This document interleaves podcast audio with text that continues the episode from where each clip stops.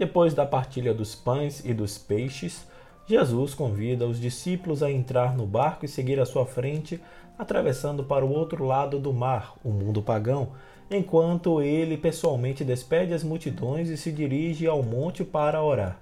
De repente, surgem ondas e ventos pondo em risco a embarcação.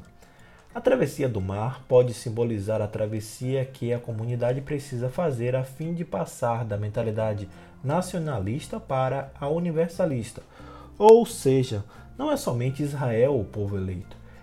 Em Cristo, todos os povos devem ser objeto de preocupação da missão cristã.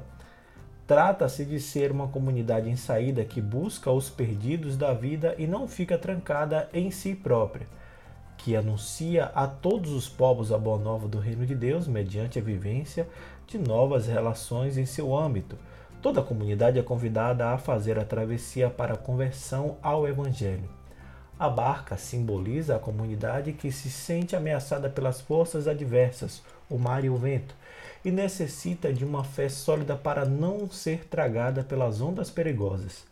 Há grande contraste entre a serenidade de Jesus no alto da montanha em comunhão com o Pai e o apavoramento dos discípulos em meio às ondas ameaçadoras no mar revolto. Na liturgia do domingo passado, as leituras envolviam a questão do reino dos céus, que se revela nas palavras e ações de Jesus. Neste domingo, a liturgia se volta para a revelação de Jesus como Messias e Filho de Deus. O Evangelho traz uma teofania em íntima revelação com a teofania presente na primeira leitura. Essa revelação transborda na consideração da origem humana de Jesus na segunda leitura. A perspectiva da revelação, por sua vez, aparece como anseio na boca do salmista ao dizer: Mostrai-nos, ao Senhor, vossa bondade e a vossa salvação nos concedei. Hoje é domingo, 9 de agosto, dia dos pais. Eu sou Fábio Cristiano e o Santo do Dia faz uma reflexão sobre o Evangelho da liturgia do 19 domingo do tempo comum, baseado nos roteiros homiléticos da revista Vida Pastoral, escrito pela irmã Rita Maria Gomes e padre Nilo Lusa. O evangelho deste domingo vem de Mateus capítulo 14, versículos de 22 a 33. Se você está ouvindo pela primeira vez, é assim que funciona. Primeiro eu leio o evangelho e depois continuo com a reflexão. Sejam bem-vindos ao Santo do Dia.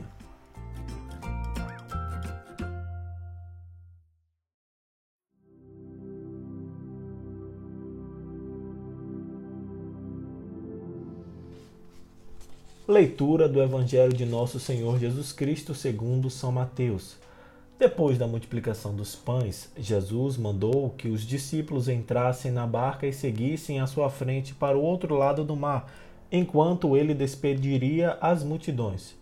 Depois de despedi-las, Jesus subiu ao monte para orar a sós.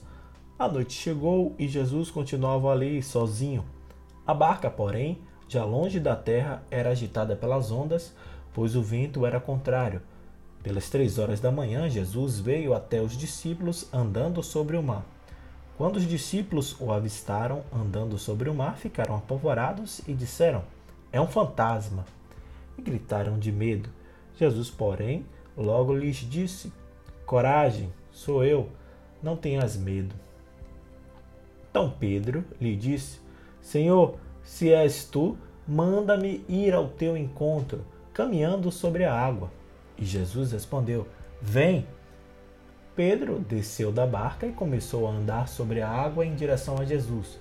Mas quando sentiu o vento, ficou com medo e, começando a afundar, gritou: Senhor, salva-me! Jesus logo estendeu a mão, segurou Pedro e lhe disse: Homem fraco na fé, por que duvidaste? Assim que subiram no barco, o vento se acalmou. Os que estavam no barco prostraram-se diante dele, dizendo: Verdadeiramente tu és o Filho de Deus. Palavra da salvação.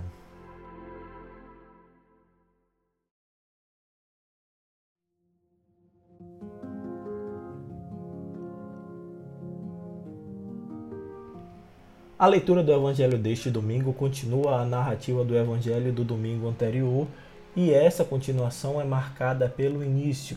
depois da multiplicação dos pães. Esse trecho tem dois momentos: o movimento de Jesus da montanha ao mar e a ida de Pedro ao encontro de Jesus sobre as águas.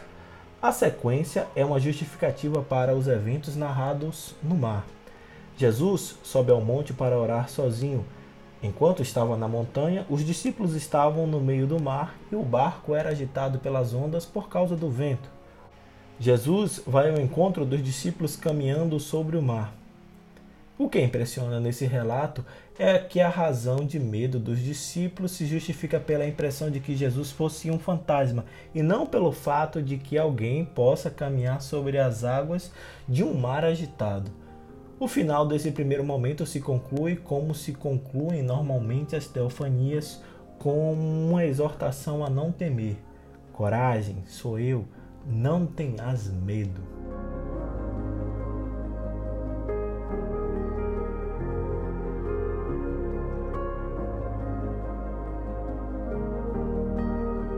segundo momento da narrativa envolve as consequências dessa teofania.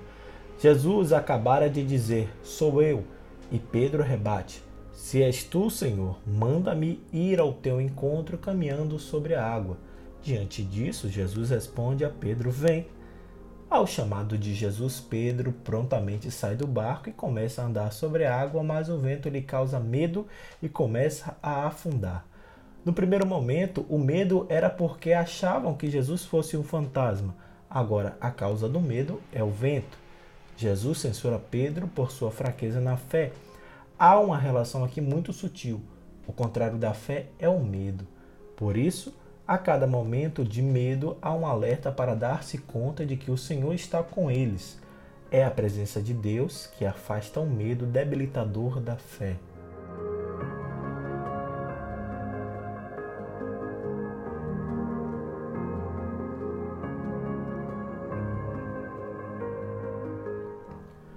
O tema que vincula as três leituras da liturgia deste domingo é a da manifestação ou revelação de Deus.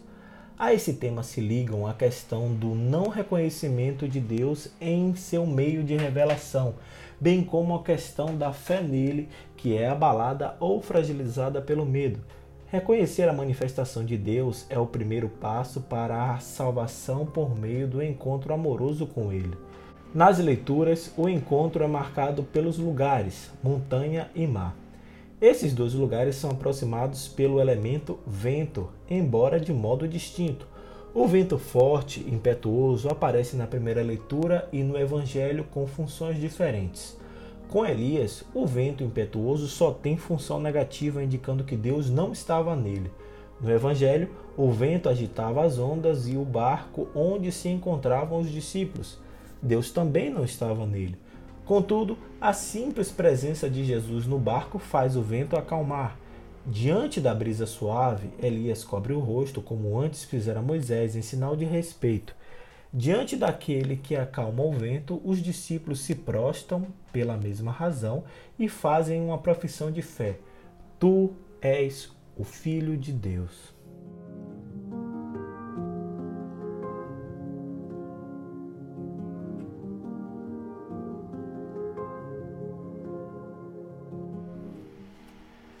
A afirmação dos discípulos de que Jesus é o Filho de Deus encontra, de certo modo, correspondência na segunda leitura, quando o apóstolo diz que aos israelitas pertence a filiação adotiva. Com efeito, a expressão Filho de Deus é, antes de tudo, uma afirmação de adoção do rei como filho por Deus. Essa é a primeira afirmação do apóstolo sobre os israelitas, e a última é a afirmação de que deles descende o Cristo quanto à sua humanidade. Isso pode indicar que, para o autor da carta, a expressão Filho de Deus tinha também o sentido veterotestamentário da adoção e não a afirmação posterior da divindade do Filho. Enfim, a liturgia deste domingo se propõe a nos fazer refletir sobre a manifestação gratuita de Deus e seu convite para que o encontremos onde e como ele se deixa ver. Convida-nos a ter olhos e corações abertos para percebê-lo e, sobretudo, a não ter medo, porque o medo nos impede de continuar a caminhar ao seu encontro.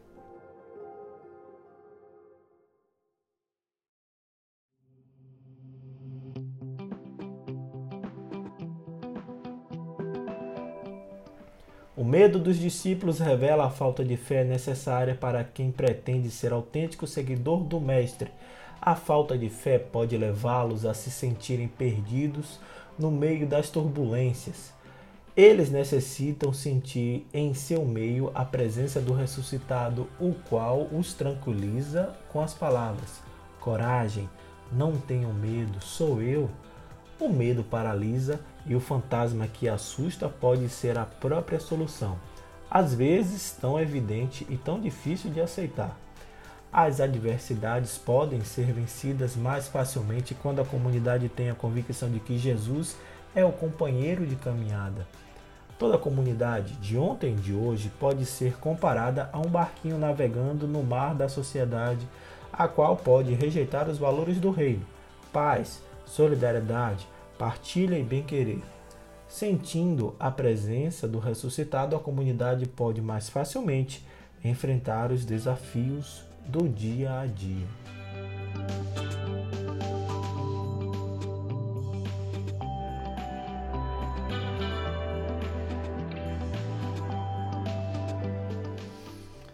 Muito obrigado por suas orações, pelo seu carinho e sua audiência.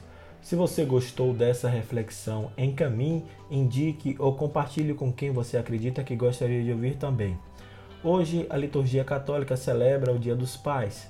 Muito obrigado a você que é exemplo de pai para os seus filhos, protegendo-os, ajudando, caminhando ao seu lado e sendo-lhe exemplo de coragem e retidão. Que Deus os abençoe e que São José os proteja. Um feliz Dia dos Pais. Deixo a todas as pessoas que perderam um parente, amigo ou conhecido vítima da Covid-19 o meu forte abraço. Atingimos a triste marca de 100 mil pessoas mortas vítimas dessa doença. A todos vocês desejo paz e força e minhas humildes orações. Cuidem-se por você e por quem você ama.